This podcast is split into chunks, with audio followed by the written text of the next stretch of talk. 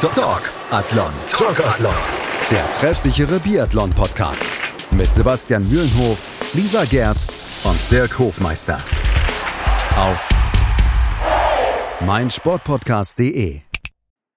Hallo und herzlich willkommen zur neuen Ausgabe von Talkathlon, dem treffsicheren Biathlon-Talk auf meinsportpodcast.de. Die erste Woche der Biathlon-WM, sie ist schon vorbei, sie liegt schon hinter uns und äh, ja, es gab einiges zu überreden müssen. Äh, die Tiril Eckhoff-Festspiele bei den Damen und ja, ein norwegisches Herrenteam, das nicht so ganz an die bisherige Dominanz der Saison anknüpfen kann, ist nur eine Medaille gewinnen konnte und darüber wollen wir sprechen. Mein Name ist Sebastian Mühlhoff und bei mir ist meine geschätzte Expertin Lisa Gerd von Biathlon News. Hallo Lisa. Hallo. Ja, Lisa, lass uns ähm, ja, mit der Biathlon WM beschäftigen und uns äh, ja, mit den Damen beschäftigen. Und da müssen wir über Tiril Eckhoff reden. Drei Rennen, dreimal Gold, perfekte WM bisher für sie. Ja, ich denke immer noch an die WM in Antholz vor einem Jahr, als Tyrell Eckhoff es, glaube ich, nicht mal an die Verfolgung geschafft hat im WM-Rennen und jetzt trumpft sie hier so phänomenal auf. Also wirklich, das hätte ich nicht erwartet, dass sie zweimal gewinnt. Auch gerade im internen, teaminternen Wettstreit mit Martha Olsby-Reuseland hat sie sich klar durchgesetzt hat ihre Konkurrenz hinter sich gelassen und verdient dreimal Gold gewonnen. Das bleibt natürlich spannend zu sehen, ob es da jemanden gibt, der sie in den nächsten Rennen noch schlagen kann. Ja, das, das ist mit Sicherheit, Sicherheit spannend zu beobachten, ob sie jemanden schlagen kann. Ähm, wie gesagt, wenn sie super schießt, das hat sie getan mit null Fehlern im Sprint und dann zwei in der Verfolgung. Da hat sie wirklich ja, gute Schießleistung gezeigt, was man auch nicht immer von ihr gewohnt ist. Sie ist auch gerne mal dafür gut, entsprechend, ja, mal mehr als zwei, mal auch mal vier in einem Mal in einem Schießen zu machen. Deswegen äh, ist ja ein absoluter Top vorn. Am ehesten dran oder am nächsten dran war bisher Anaïs Chevalier Boucher, ähm, die im Sprint Zweite geworden ist, Lisa. Ähm, und ja, bisher die beste französische Frau ist und beide mal aufs, aufs Podium laufen konnte. Auch sie bisher wirklich, ja, sehr, sehr gut, halt nur geschlagen von der aktuell besten Frau. Genau, Anaïs Chevalier-Boucher ist die ganze Saison schon stabil. Sie ist auch momentan auf Platz 7 im Gesamtweltcup.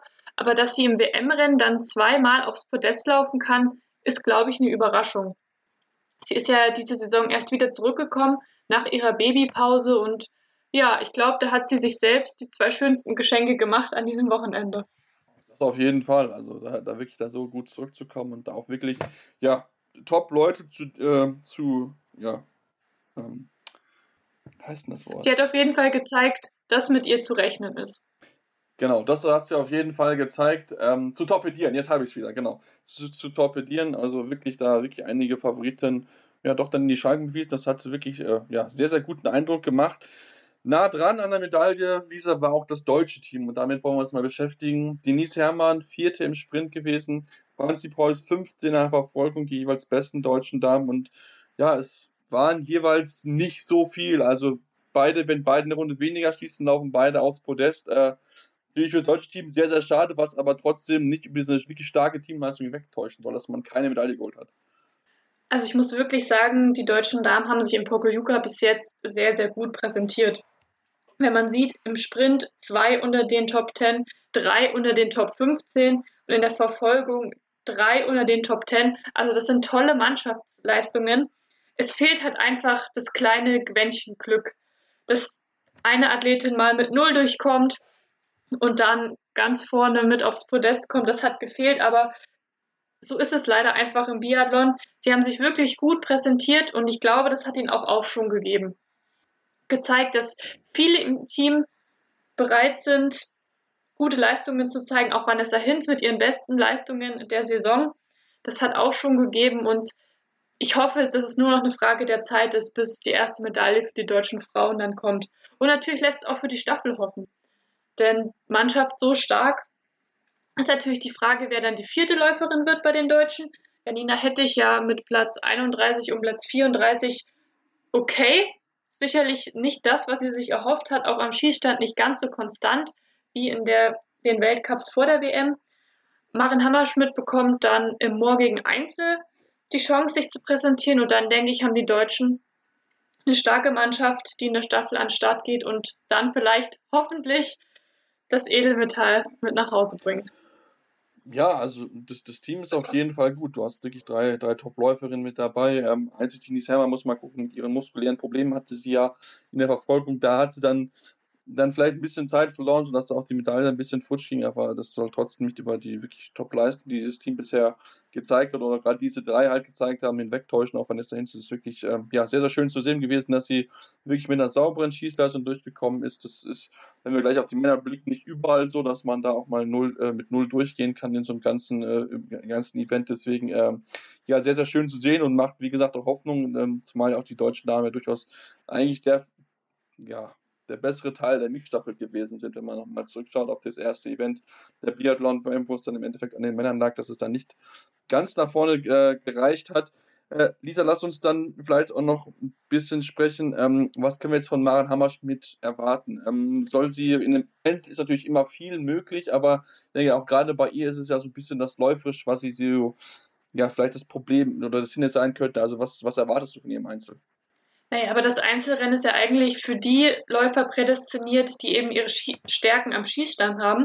Und deswegen glaube ich, dass es für Maren Hammerschmidt eine sehr gute Chance ist, sich zu präsentieren. Natürlich, 15 Kilometer ist lang, da muss man Kräfte sparen, aber sie konnte sich bis jetzt regenerieren, da sie eben die Rennen vorher nicht gelaufen ist. Und ich glaube, sie ist top motiviert am, am Start und ja, Konzentration am Schießstand, 4 mal 0 wer weiß, vielleicht kann Maren Hammerschmidt für eine Überraschung sorgen. Wer weiß das schon. Also es ist ja dieser Sprint oder der Einzelwettbewerb ist ja im Endeffekt prädestiniert für Überraschungen. Wir sehen es immer wieder und ähm, Deswegen würde ich, ich würde, würde gar nichts davon, also ich kann mir da sehr, sehr viele Konstellationen vorstellen, ja, wie es im Endeffekt dazu kommen kann im Einzel, aber wie gesagt, mein Hammerschmidt, sie bekommen jetzt die Chance, ich bin wirklich sehr gespannt, ob sie dann nutzen kann und dann werden wir natürlich auch dann sehen, wie dann die entsprechende Staffelaufstellung dann sein wird.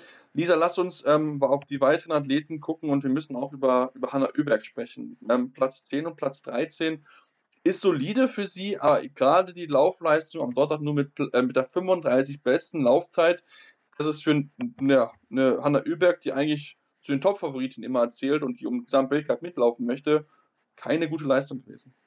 Nee, das sind sicherlich keine Platzierungen, die sie sich vorstellt, erst recht nicht bei einer WM. Sie ist momentan Dritte im Gesamtweltcup und hat eigentlich das Zeug dazu, ganz vorne mitzulaufen, um den WM-Sieg mitzulaufen. Ja, wahrscheinlich war es nicht ihr Wochenende, die ersten Wettkämpfe. Und Hanna Oeberg ist aber, würde ich sagen, im Einzel wieder zählt sie für mich absolut zu den Favoriten. Sie ist Olympiasiegerin im Einzel. Sie hat 2019 Gold gewonnen. Also, das ist ein Rennen für sie. Sie ist sehr, sehr schießstark und ja, vielleicht kann sie ja wieder ein paar Kräfte mobilisieren. Mhm. Also das ist, das, das glaube ich auch. Man darf sie sowieso nie abschreiben. Also sie hat immer das, die Qualität dazu und auch wenn man sich dann teilweise die Rundenzeiten anschaut, also zum Beispiel in der ersten Runde in der Verfolgung war sie mit Abstand die schnellste. Aber dann ist sie halt entsprechend, hat immer weiter Zeit verloren und hat dann äh, ja entsprechend auch dann Position gehört, konnte mit den Top-Leuten auch nicht mithalten. Deswegen bin ich da sehr gespannt, ob sie dann vielleicht mit diesem Tag Ruhe dann äh, ja ein bisschen sich äh, ja, bisschen Kräfte sammeln kann und dann mal schauen kann, ob es dann beim Einzel funktionieren kann. Da ist, wie gesagt, alles möglich. Angreifen muss auch mit Sicherheit Mathe Olsby-Reuseland, äh, Lisa, denn auch sie hat gute Leistungen eingefangen, aber jetzt auch nicht die Top-Leistung mit, mit Medaillen. Also auch da muss die Dominatorin der letzten WM sich auch noch ein bisschen steigern. Ja, sie kann sich an Tirol Eckhoff orientieren. Nein, ähm, auch Mathe Olsby-Reuseland hat als klares Ziel ausgegeben, mit einer Medaille hier nach Hause zu fahren. Und jetzt ist ja die Konstellation so, durch die zwei Siege hat Tirol Eckhoff sie überholt im Gesamtweltcup. Und das lässt sie sicherlich nicht auf sich sitzen und wird im Einzel- und im Massenstart auf jeden Fall nochmal angreifen. Um sich eine Medaille zu sichern, aber auch um sich das gelbe Trikot zurückzuholen. Genau, da wird es mit Sicherheit um beides gehen und das wird dann mit Sicherheit auch noch ein heißer, spannender Tanz werden. Ich bin auch sehr gespannt, Lisa, wie sich Lisa Theresa Hauser schlagen wird. Die Österreicherin, sie hat sich die Einzelmedaille holen können mit Platz 2 in der Verfolgung der ersten österreichischen Einzelmedaille bei den Damen seit Andrea Großecker 1984, also bei der allerersten Biathlon-WM, wo Frauen zugelassen werden.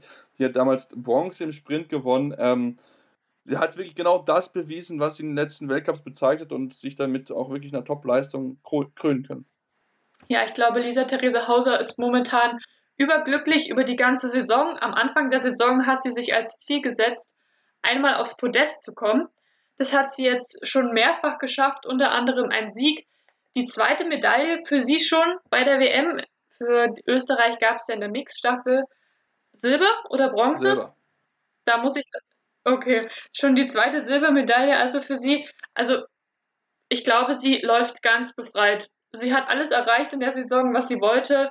Sie hat keinen Druck. Sie kann jetzt einfach weiter Spaß haben und ich glaube, da wären noch vielleicht ein paar Medaillen kommen für sie. Ich würde es auf jeden Fall nicht außer Acht rechnen, zumal wir noch die Single-Mix haben und da kann ich mir auch gut vorstellen, dass sie mit ihm, wie auch immer der mit ihnen zusammenlaufen wird, möglicherweise Simon Eder, dass sie da auch um die Medaillen auf jeden Fall ein Wörtchen mitsprechen werden. Und, und nicht unter Acht lassen wir natürlich auch noch die andere starke Österreicherin, Dun, äh, Dunja Stoj, Stojuc, die vor einer, von Platz 38 auf Platz 11 nach, nach vorne gelaufen ist, mit einer blitzsauberen Leistung, null Fehler, 14 beste Laufzeit. Also da hat man auch noch eine zweite starke Frau, die ja auch äh, Teil der Mixstaffel gewesen ist, die sich Silber hat holen können. Also da wirklich, wirklich sehr, sehr schön. Wir müssen noch über eine weitere Überraschung sprechen, denn Hanna Sola auf Platz 3 im Sprint, also Bronze im Sprint. Ich glaube, damit haben auch nur die wenigsten Experten gerechnet. Ja, es ist auffallend, wie gut sich die Weißrussinnen dieses Jahr präsentieren. Die junge Läuferin Hanna Sola ist gerade 24 Jahre alt. Der dritte Platz bei einer WM ist ihr absolutes Top-Ergebnis bis jetzt ihrer Karriere. Sie ist auch nur auf Platz 34 im Gesamtweltcup. Also, wenn einer für eine Überraschung gesorgt hat, dann sie an diesem Wochenende.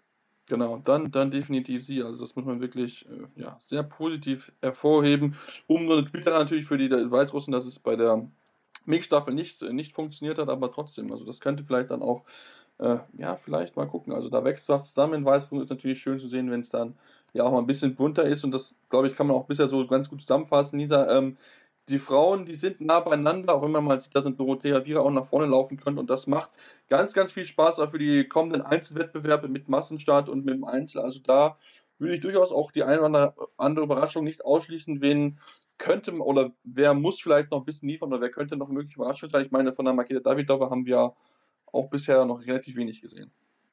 Ja, das stimmt, obwohl Makeda Davidova für mich nicht unbedingt zu den Läuferinnen gehört, die Favoriten sind bei einer WM. Ich hoffe natürlich, dass Denise Herrmann und Franziska Preuß noch ganz vorne mit angreifen können. Und ich glaube auch, dass Julia Simon noch stark ist. Sie hat zwei Massenstarts gewonnen bis jetzt in dieser Saison. Sie liebt dieses Rennen Frau gegen Frau. Also ich glaube, sie sollten wir noch auf der Rechnung haben. Und natürlich Hanna Oeberg. Hanna Oeberg und Dorothea Wierer sind für mich ähm, Damen, die auf jeden Fall um Medaillen noch mitkämpfen werden. Ja, also die, die will ich auch mit, mit holen. Hier ist immer auf jeden Fall auch noch ein Name, den man mitmerken sollte. Gute Laufzeiten. Einzig am Skistand hapert es noch bei ihr, obwohl das eigentlich ein relativ einfacher Skistand ist. Müssen wir mal gucken, inwieweit sich da vielleicht dann am Ruhetag das eine oder andere noch ein bisschen nachjustieren kann. Und ähm, das wird mit Sicherheit dann noch spannend bei den Frauen. Spannend war es auch bei den Männern, denn dort hat ja, die eigentlich dominierende Nation des bisherigen Weltcups überhaupt noch nicht überzeugen können. Nur eine einzige Einzelmedaille in zwei Rennen holen können. Und darüber reden wir gleich hier bei laut eurem treffsicheren Biathlon-Podcast auf meinsportpodcast.de. Schatz, ich bin neu verliebt. Was? Da drüben. Das ist er. Aber das ist ein Auto. Ja, eben. Mit ihm habe ich alles richtig gemacht. Wunschauto einfach kaufen, verkaufen oder leasen. Bei Autoscout24. Alles richtig gemacht. Und wir sind wieder zurück bei Talkathlon, eurem treffsicheren Biathlon-Podcast auf meinsportpodcast.de. Und wir wollen jetzt über die Herren sprechen. Und Lisa, ich habe schon angekündigt, die norwegischen Herren, sie waren ja bisher ja, die dominierende Nation bei den Herren über den Weltcup gesehen. Und jetzt, nach zwei Einzelrennen, haben sie eine einzige bronzene Medaille gewonnen. Enttäuschung bisher die Norweger? Die größte vielleicht sogar? Naja, die deutsche Mannschaft wäre froh, wenn sie eine Medaille ja, hätte. Nein, ähm, ja, natürlich. Die Norweger sagen von sich selbst, es zählt nur der Sieg, nur die Goldmedaille. Das haben sie nicht geschafft. Johannes Tingesbö, die einzige Medaille bis jetzt geholt für das Herrenteam. Da haben sie sich mit Sicherheit mehr ausgerechnet. Ähm, alle Sprintrennen in dieser Saison hatten Norweger gewonnen und dann ausgerechnet bei einer WM geht es nicht auf. Das ist, das ist natürlich, ich würde sagen, schon eine Enttäuschung für sie. Obwohl sie natürlich extrem hohe Ansprüche haben. Und auch mannschaftlich gesehen, glaube ich, so schlecht waren sie ja gar nicht. Sie haben sich oft in den Top Ten positioniert. Johannes Dolle auf Platz 4 im Sprint, also nur knapp dran vorbei. Ja, Es hat noch nicht sein sollen bis jetzt, obwohl ich natürlich glaube, dass jetzt im Einzelrennen Norweger können sehr gut schießen und sind schnell. Also wir wissen es, Johannes Tingesbö kann locker eine Strafminute auf der Runde rauslaufen. Also im Einzel, glaube ich, sind sie heiß und wollen ja, nochmal angreifen. Auch. Also ich glaube, die werden richtig, richtig motiviert und richtig mit viel Wut im Bauch, glaube ich, die nächsten zwei Rennen losgehen, weil die wollen unbedingt diese Eins-Medaille. Gerade Johannes Tinius Bö, für den es ja auch gut läuft, der auch das gelbe Trikot trägt, aber halt auch noch nicht so viele Sieger hat einfahren können in der ersten Saison ohne Mathieu Foucault. Also da gibt es mit Sicherheit einige, die sagen wollen, ja, wir wollen unbedingt nochmal vorne angreifen und ähm, da würde ich auf jeden Fall die Norweger als und auch die norwegische Männermannschaft einfach als die Nation mitnehmen, die ja viel beweist wird und mich würde nicht überwindern, wenn sie uns im Einzelnen dann am Mittwoch äh, dann dastehen und denkst, so, okay, gut, die haben drei Medaillen gewonnen, das ist genau das norwegische Team, wie wir es eigentlich kennen und wie wir es diese Saison auch äh, ja, mehrfach gesehen haben. Da bin ich wirklich sehr, sehr gespannt darauf. Diese, na, ich sag mal, Schwächephase in Anführungsstrichen hat ja, der eine oder andere nutzen können. Ähm, Nutznießer war unter anderem Emilien Jacquelin, dritter Platz im Sprint, erster Platz in der Verfolgung. Ähm, nach einer wirklich schwierigen Saison für ihn hat er das ja, zur rechten Zeit topfit gewesen, Leistung gebracht, Lisa.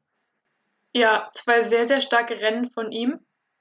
Das hat ihm auf jeden Fall Aufschwung gegeben.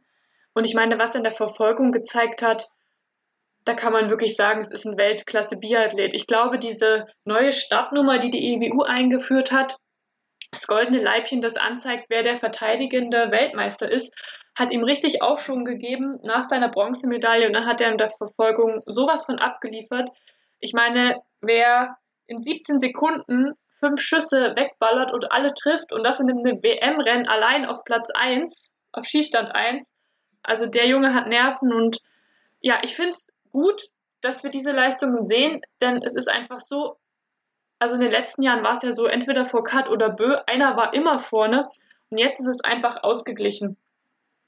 Und das finde ich einfach schön für den Sport, denn das macht es interessant, das macht es spannend, da kann man wieder mitfiebern. Und natürlich wäre es schön, wenn die Deutschen dort vorne noch mit eingreifen können. Insgesamt aber die Franzosen sehr, sehr starke Mannschaftsleistung. Sie haben jetzt bei den Männern einmal Gold, einmal Silber und einmal Bronze geholt. Also da haben sie den Norwegern gezeigt, ja, wo es lang geht. wirklich ja, alles richtig gemacht, waren top vorbereitet, haben ja, das nutzen können, gute Schießleistung, gute Laufleistung auch mit dabei. Also das ist wirklich von, von vorne bis hinten wirklich sehr gut und ja, du hast gesagt, was der Kölner in den beiden Stehenschießen da an äh, Power da abgeschossen hat, das war wow. Also wirklich Hut ab davor, ohne, ohne, ohne Rücksicht auf Verluste drauf losgeschossen, alles getroffen. Das war schon wirklich absolute Spitzenklasse am Skistand. Diese absolute Spitzenklasse, Lisa, die vermissen wir bei den deutschen Herren bisher am Skistand. Ähm, ja, keiner hat es bisher geschafft, null Fehler zu schießen in diesen, in diesen Einzelrennen und ähm, da liegt im Endeffekt auch äh, ja, die Ursache dafür, dass man bisher nur hinterherläuft.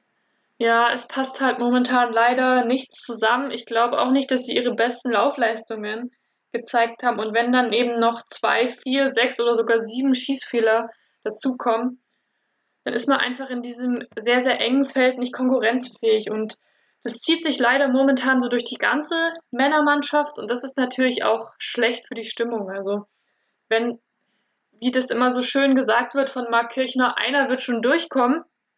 Aber wenn dann eben der Beste auf Platz 36 ist in dem WM-Sprint, dann ja, weiß ich nicht, woran es liegt. Ich glaube, sie dürfen jetzt nicht einen Kopf in den Sand stecken.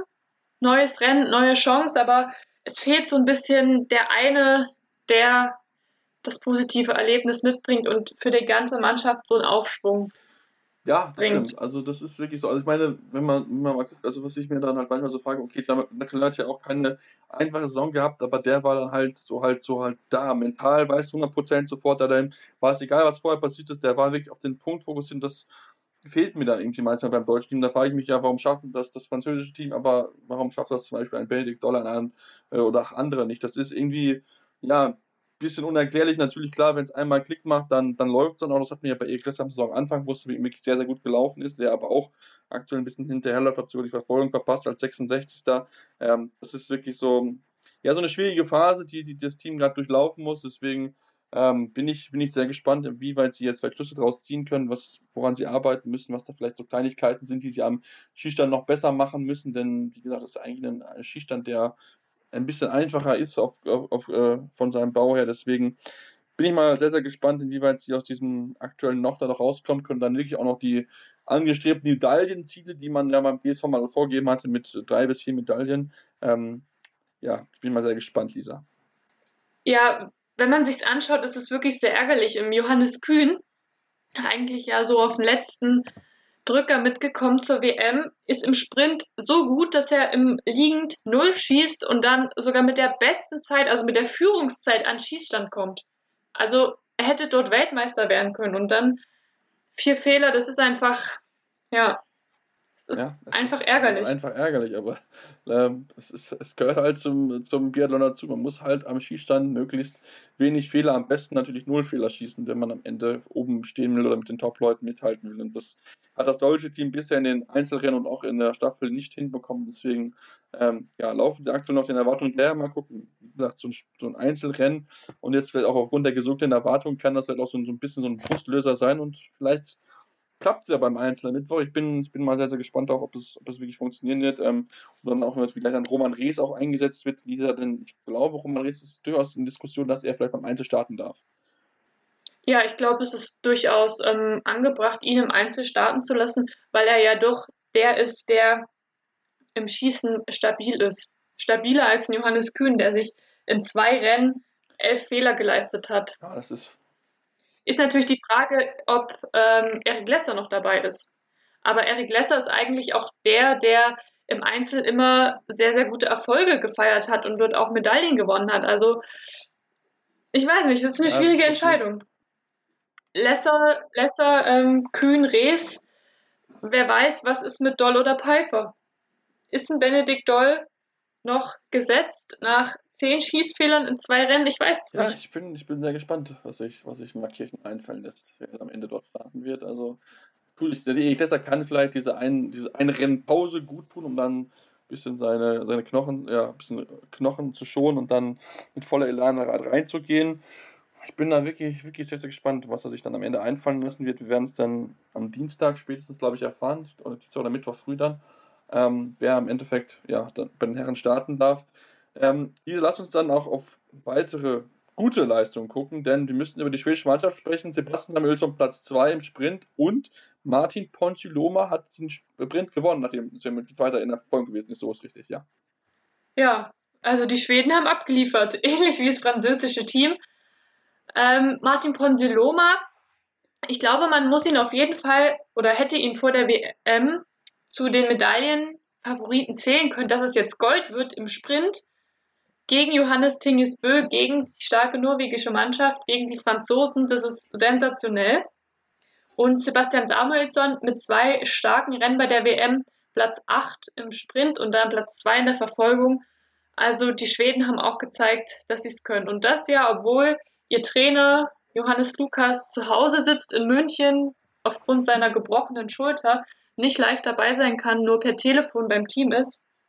Also die Schweden ich glaube, für die Staffel sollten wir die das auch auf der Rechnung wir haben. auf jeden Fall mit auf der Rechnung haben. Also ähm, klar, da kommt es natürlich ein bisschen noch an, wie sich die, die anderen zwei im, im, schwedischen Team schlagen, aber mit den beiden hat man auf jeden Fall zwei, zwei echte, echte Top-Leute mit dem Kader und ich meine, sie haben auch immerhin äh, den dritten Platz bei der Staffel belegt und damit sich auch eine Medaille geholt. Also von daher, ähm, das, das Team der Schweden, das hat Potenzial, man, man merkt es einfach immer mehr und das ist auf jeden Fall etwas, was wir in den kommenden Monaten und Jahren auf jeden Fall auf der Rechnung behalten sollten. Sebastian Samuelson und Martin Ponchiloma, der manchmal noch ein bisschen am, am Probleme hat, dann wie in der äh, Verfolgung mit sechs Schießfehlern sich auch mal schnell rausschießen kann, aber trotzdem, wenn der mal mit null oder einem Fehl durchkommt, dann ist der ganz, ganz vorne mit dabei und da muss er sich vor keinem im Feld verstecken mit seiner Leistung. Das ist definitiv so.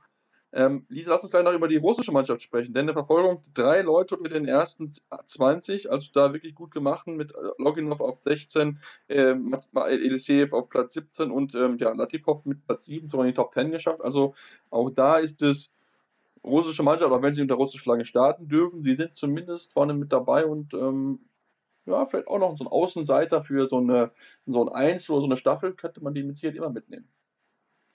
Ja, Einzel auf jeden Fall. Die Russen sind starke Schützen und sie sind in der Staffel momentan für mich auch in einer deutlich besseren Ausgangssituation als eine deutsche Mannschaft oder auch eine österreichische Mannschaft. Also ich glaube, die können da auch noch mal mit nach vorne laufen. Vielleicht nicht unbedingt zum Sieg.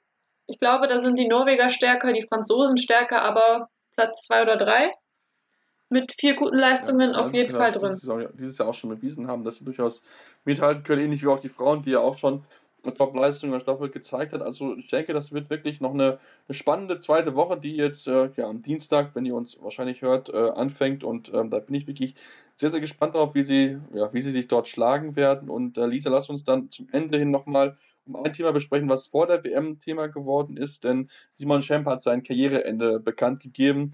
Ähm, ist natürlich sehr, sehr schade, aber aufgrund der letzten Monate und auch der letzten zwei, drei Jahre ähm, war es irgendwie fast zu erwarten. Ja, Simon Schemp, einer der besten deutschen Biathleten, Weltmeister, Olympiamedaillen, sehr viele Weltcupsiege. Also schade, dass er geht. Schade auch, dass er nach einer Saison geht, die nicht gut für ihn lief. Dass er sich nicht nochmal mit guten Ergebnissen verabschieden konnte. Aber wie er es selber auch sagt, für ihn war es die absolut richtige Entscheidung. Er hat einfach gemerkt, sein Körper schafft es nicht mehr. Ähm, er kann, er hat nicht mehr die Kraft, ganz vorne mitzulaufen. Er hat in den letzten Jahren ja auch immer Probleme mit dem Rücken. Das konnte er bis jetzt nicht, also es geht nicht wieder weg, wenn man, wenn ich das so sagen darf. Und er hat sich jetzt nochmal verabschiedet in Oberhof. Er hat selber gesagt, er ist froh, dass er dort nochmal laufen konnte und freut sich jetzt auf alles, was kommt. Er möchte ein Studium beginnen für Wirtschaftsingenieurwesen und ja, ich hoffe, dass wir vielleicht ihn in ein oder andere Möglichkeit nochmal haben. Vielleicht macht er ein Abschiedsrennen, um sich nochmal von Fans zu verabschieden. Das wäre natürlich sehr schön, aber ansonsten wünschen wir Simon natürlich alles Fall. Gute für die Zukunft. Alles, alles Gute für die Zukunft und was auch immer dann in der Zukunft ist, natürlich auch, wenn das in dem Biathlon-Sport verbunden bleibt, denn wie gesagt, er hat einiges erreicht und ähm, der DS, äh, Bernd, äh, Bernd Eisenbichler hat ja schon gesagt, er möchte durchaus die Athleten, die jetzt so nach und nach bei den äh, Herren in Rente gehen, äh, mit einbinden in die Verbandsarbeit. Und das wäre doch mit Sicherheit toll, einfach für, auch für die Jungen, denn die kennen Simon Schemp aus dem Fans und wenn er dort äh, ja, seine Tipps weitergeben könnte, das wäre mit Sicherheit sehr schön. Das wird vielleicht auch nochmal ein bisschen dafür sorgen, dass der deutsche Nachwuchs dann vielleicht sogar noch ein bisschen besser werden kann, wenn er wirklich ein guter Trainer dort äh, werden kann. Gut, dann würde ich die Aufgabe für heute schließen. Ich hoffe, euch gefallen, euch gefallen hat. Gerne natürlich eine Rezension da lassen. Bei iTunes haben einiges bekommen. Wir arbeiten daran, dass wir dann noch besser werden, dass wir noch ähm, gerade im, im, Ton und auch in der Qualität noch ein bisschen dann arbeiten können. Wir haben jetzt eine neue Aufnahmeform gemacht, dass jeder lokal bei sich selber aufnimmt, nachdem es äh, einige Aufnahmeprogramme ein bisschen so mit technischen Problemen zu kämpfen hatten und äh, ja, dann hoffen wir mal, dass es jetzt wieder die nächsten Wochen dann besser wird, dass ihr das einfach genießen könnt. Ihr dürft uns natürlich auch weiterhin äh, gerne schreiben, Fragen stellen über Facebook und äh, Twitter und dem Handle Talkathlon. Wir dort jede Woche die Möglichkeit, uns einmal Fragen zu stellen, ähm, auch gerne natürlich Anregungen zu machen, Vorschläge über Themen, die wir mal besprechen sollten, natürlich dann gerade mit Blick auf die dann irgendwann eine freie Zeit von Biathlon, die wir natürlich alle nicht äh, lange, also nicht in einer kurzer Zeit hersehen, sondern möglichst weit wegschieben wollen von uns. Denn wir wollen noch viel Biathlon sehen. Es wird es auch viel Biathlon noch geben, jetzt in Anholz, deswegen unbedingt dort einschalten und dann gibt es nächste Woche von uns das Fazit zur WM und dann schauen wir mal, was, über was wir noch reden können aus deutscher Sicht, ob da noch ein paar Medaillen dazugekommen sind. Und ähm, bis dahin wünsche ich euch alles Gute und dann hören wir uns wieder hier bei Talker und einem Biathlon Talk auf meinsportpodcast.de. Schatz, ich bin neu verliebt. Was? Da drüben. Das ist er. Aber das ist ein Auto. Ja, eben. Mit ihm habe ich alles richtig gemacht. Wunschauto einfach kaufen, verkaufen oder leasen. Bei Autoscout24. Alles richtig gemacht. Talk Athlon. Talk Athlon. Der treffsichere Biathlon-Podcast. Mit Sebastian Mühlenhof, Lisa Gerd und Dirk Hofmeister. Auf meinsportpodcast.de. Schatz, ich bin neu verliebt. Was? Da drüben. Das ist er. Aber das ist ein Auto. Ja, eben. Mit ihm habe ich alles richtig gemacht. Wunschauto einfach kaufen, verkaufen oder leasen. Bei Autoscout24. Alles richtig gemacht.